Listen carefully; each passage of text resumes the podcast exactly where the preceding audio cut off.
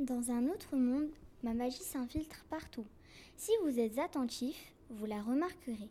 Une calèche et ses chevaux passent entre les voitures et les trottinettes. Une ruelle pavée dans laquelle les gens entrent sans jamais ressortir. Parfois, c'est une personne qui vous mettra la puce à l'oreille. Quelqu'un qui semblera tout droit sorti d'une vieille photo en noir et blanc. Ou peut-être apercevrez-vous un voyageur dont les bagages flottent à quelques centimètres du sol.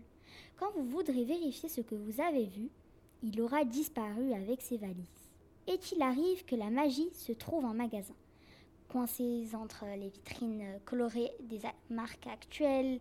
Les commerces surnaturels ne sont jamais tape à l'œil, ni ostentatoires. Leurs fenêtres sont noires de poussière et leurs noms se désignent en lettres fantômes tellement malmenés par les éléments qu'on les distingue à peine. Voyez-vous, la magie n'aime pas qu'on la remarque. L'agence de voyage Monde étrange ressemble tant ou point à une boutique de contes de fées. Les vitraux des fenêtres étaient sales et fêlés. La peinture de la porte, toujours close, s'écaillait. Un seul élément refusait de se fondre dans le décor. L'enseigne dont les lettres noires et dorées ressortent sur un fond rouge rubis. La maison était clairement d'un autre temps, et pourtant son nom, flanqué de deux globes terrestres, s'affichait bien visible pour tous. Agence de voyage Monde étrange.